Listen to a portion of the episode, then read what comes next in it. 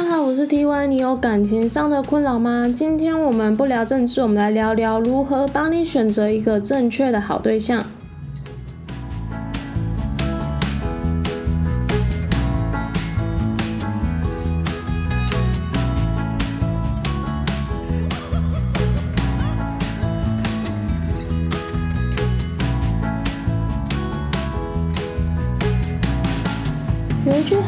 俗话说，叫做“男怕入错行，女怕嫁错郎”。其实不管男女，呃，也不分，就是你今天要选择是一份好工作，还是你想要找到一个好对象，这些事情都是被我们视为一些重要议题。有些人会选择求神问卜，那这边的话，就让我这个真预言家来带领大家把狼给剔除掉。那我们把好人找出来，一起引起。一起赢得二零二零美妙的胜利吧！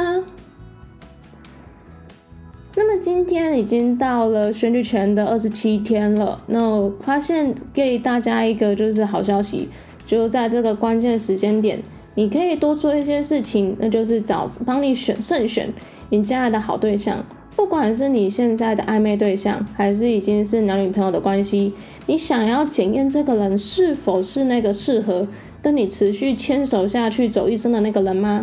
那么就要把握前二十七天，选举前二十七天来做一些简单的小测试吧。那第一个测试，也就是第一张选票，我们要选出来的是总统。你这时候就可以问问看你的另一半或者是你的暧昧对象，说就是很惬意的、很日常的跟他讲说：“哎哎，问你哦，就是明年一月十一号你会选谁当总统呢？”那这时候就会有一些答案嘛。我可以就是很肯定的告诉你说，如果当对方跟你说哦没有啊，我就是要选择韩国瑜啊的时候呢，呃，我们先就是冷静下来，听听看对方怎么说的。你对于这个人，就是如果是你心仪的对象，或是已经交往一阵子了，可能会有一些就是基本认识，比方说你已经知道他就是一个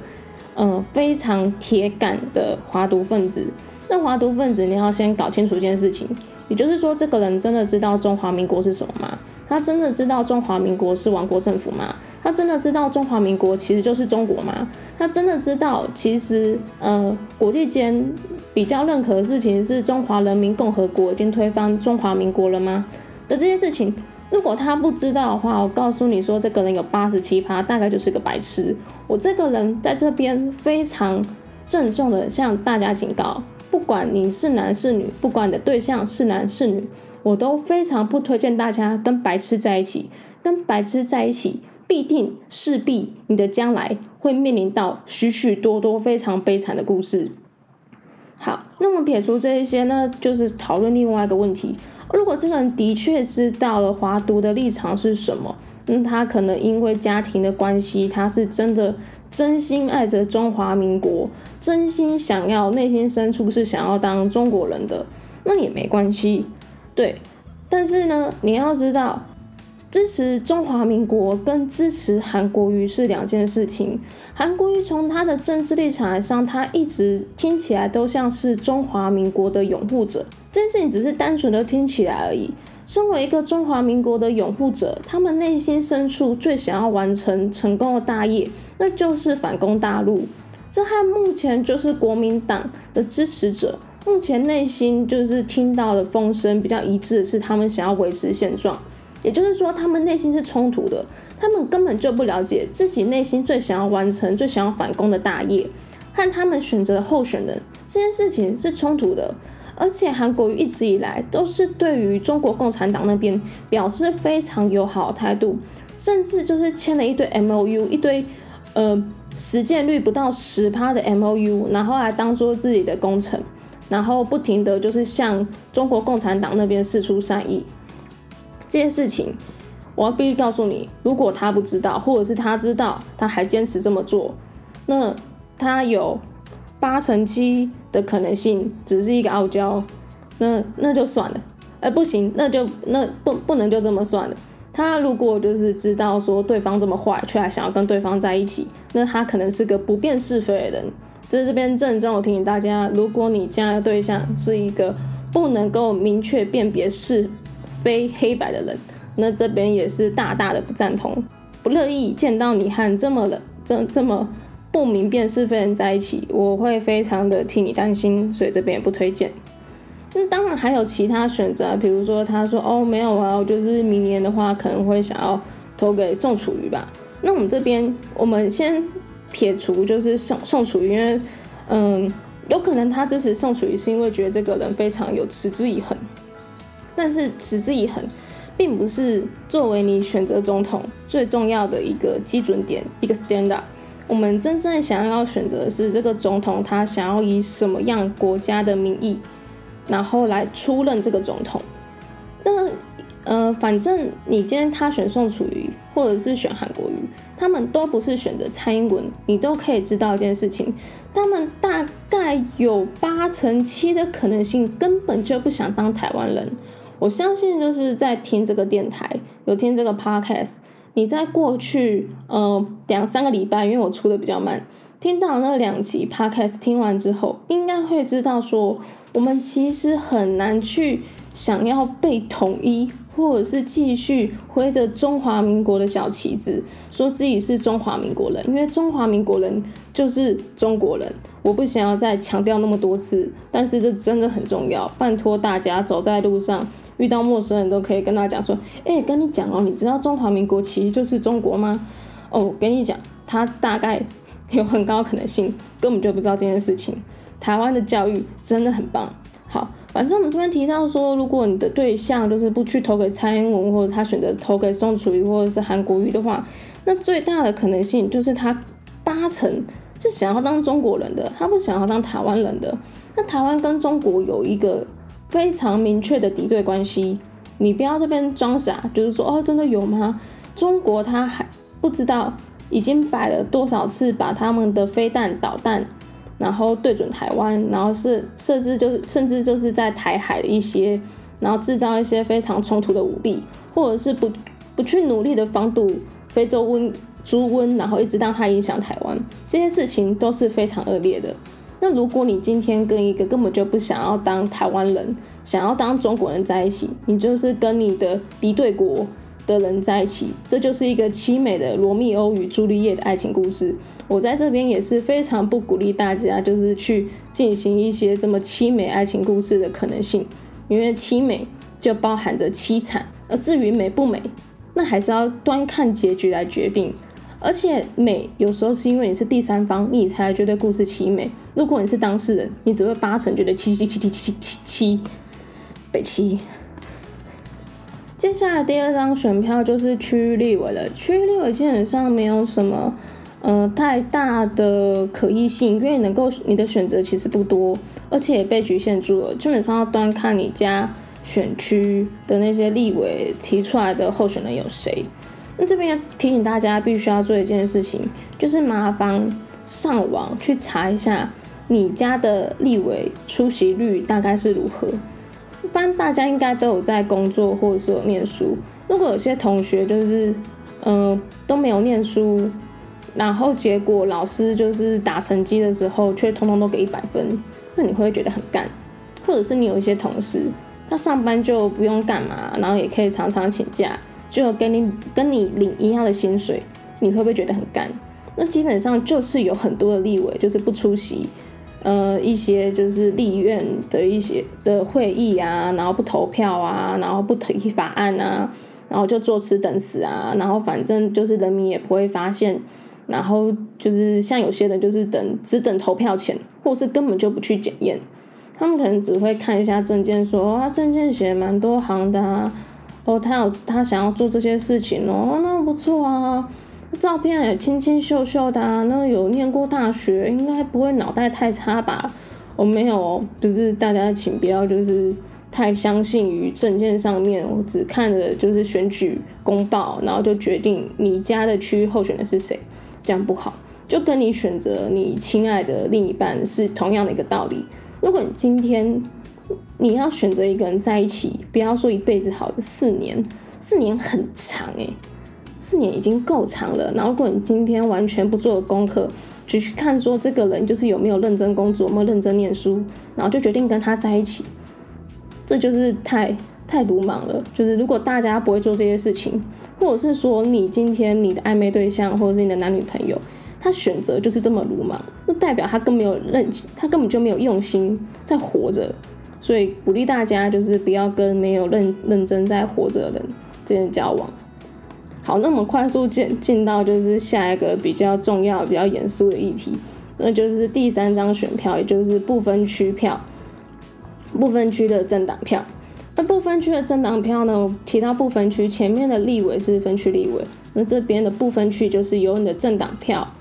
来投出你要支持的政党。那最后呢，会把这一些。呃，得票数政党得票数大于五趴的政党挑出来，大家用大家的票数，然后再去区再去均分剩下来的不分区立委的席次。那这边很重要的事情是，呃，不知道有多少人真的有去看你投的政党票的不分区立委有谁？不分区立委有一个特色，是因为这些人他们不用像区立委一样。然后跑去大街小巷握手啊，发面子啊，然后做一些就是亲近乡里的活动。这些人多半大家会被选到不分区的立委，他都是在一些特别的自己的专业领域之间的专家，因为他们其实不是很擅长做一些选举的策略，他们不知道就是如何就是亲近乡里，然后或者是说他们要反映的是他们自己专业的角度。而不是单纯的反映民意，作为一个民意代表。一般的政党票的部分区立委，就是会考量到这么多点之后，然后把这些人提出来。那名次越高的，排越前面的，就越有可能被是被的呃入选，成为中华民国的部分区立委。那发现这一次大家或者讲说一直以来，大家都会希望说，嗯。支持越多小党越好，小党在立法院的空间实在是越来越小了。但我觉得大家会渐渐忘记一件事情，就是为什么我们要支持小党？我们希望支持小党是为了，嗯，小党它基本上比较能够反映的不是中间多数的选民，而可能是一些特定的立场。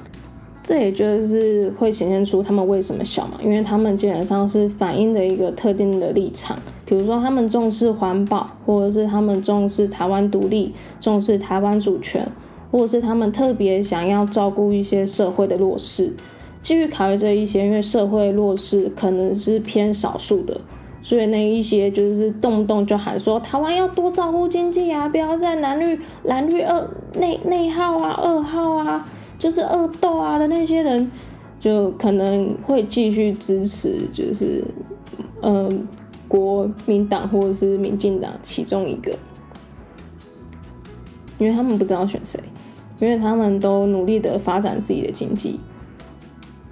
他们其实在意的并不是台湾的经济，他们其实在意的是自己的经济，所以如果自己的经济状态一直都不好的话。他们就会觉得是国民党跟民进党的错，还蛮有趣的。嗯，总之回到说为什么要选小党这件事情，就是为了考虑不同的声音。那其实这件事情的话，不分区立委，他本来就是台湾在做不分区立委的排名的时候，就在做这件事情了。我们并不是把嗯一些。那些党内里面，就是他们觉得立场崇高的人，或者是党内大佬排进这个不分区名单，他们甚至会做一些跨政党的整合。像这一次就可以看到，说民进党，他这一次就把社民党的范云加入自己的不分区名单之内，那也是希望其他党，他们觉得他们有一些很好的意见，很好的一些呃专家学者，可以放进他们的不分区名单之内。所以说，真的要去考虑的是你想要支持的人，或者是说你在意的领域跟议题，它在哪一个部分区政党名单里面？我觉得这个反而更重要，因为部分区它名单里面本来就不是那么专一的政党化，他们会想要放入一些可能跟实案相关的学者啊，法律相关的一些专家学者，呃，各个方面。或是国防相关的，然后纳入进来，让他们的这个政党的部分区名单看起来很好看。所以我觉得大家不要一昧的，就是相信说我们一定要支持小党。支持小党的原因是我们希望照顾不同特定族群的人。那再来是考量一点，台湾基本上并不是一个政治体系非常稳定的一个国家，或者是说根本就不是国家。台湾面临到的问题是我前面几集一直在讲的，台湾最大的敌人就是中国。这个中国包含两个，一个是中华民国，一个是中华人民共和国。一个是蚕食鲸吞想要霸占台湾的中国，另外一个是隔着一条台湾海峡蚕食鲸吞想要霸占，努力想要蚕食鲸吞霸占台湾的中国。他面这两个问题，他基本上没有办法专专心心好好的发展自己的宪政体制。那这边还会有个问题，也就是中华民国最大代言人。国民党目前还在国会算是第二大政党，这不能够否认。呃，台湾要面临的问题不只是发展经济啊，或者是国防啊，或者是一些其他国家可以专心做的事情。我们必须要先面临的是，呃，一直都有国外势力在台湾里面想要影响台湾。如果不先把这一块的防御给做好，我们其实很难专心去发展我们自己的经济，你知道吗？如果在台湾有一群人，有一群外国人，他们掌握了台湾，呃，很大的选，呃，选择权，也就是这一些立法委员，或者是说我们行政院里面大部分的官员，他们第一个考量的不是国内的经济，而是国外的经济的话，这是多么的荒谬！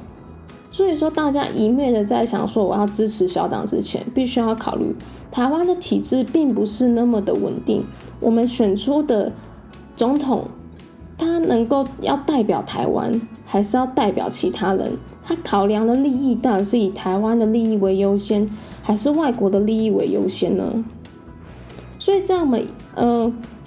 小党的确越来越多的小党能够进入立法院是好的。但如果台湾真的能够就是专心的去发展经济，或者是专心的多做一些社呃社会福利相关的一些政策，这当然都是好的。但我们有那么多的心力，先去做好这件事情吗？转型正义都还没做好了，台湾目前还是面临的很大的一个，不管是世代还是族群的冲突，都是非常大的。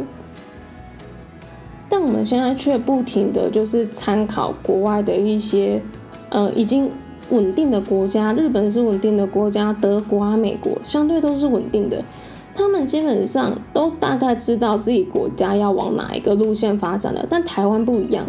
今天不管是日本选出哪一个首相，或者是美国选出哪一个总统，他们都可以很明确的说，我们就是要壮大经济，那我们想要在国际上有什么样的地位？但台湾不一样啊，台湾目前还是要选择，我要以台湾来发展我的经济，还是我要考虑中国的立场来发展我的经济？这两个截然不同的点，如果不能够先确定自己好自己的立场，我们要怎么样？去发展，选择一条对的路，来完成自己国家的成长呢？如何让台湾变成一个已开发国家呢？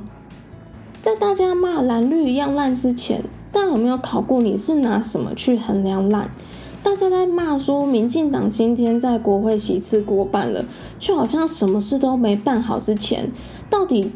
民进党他有没有曾经办好过什么事情，而是你没注意到的呢？那你又知道，在这一次民进党国会过半之前，一直以来国会过半的都是国民党，那他们又做了什么好事？那你今天想要回过头来支持他们呢？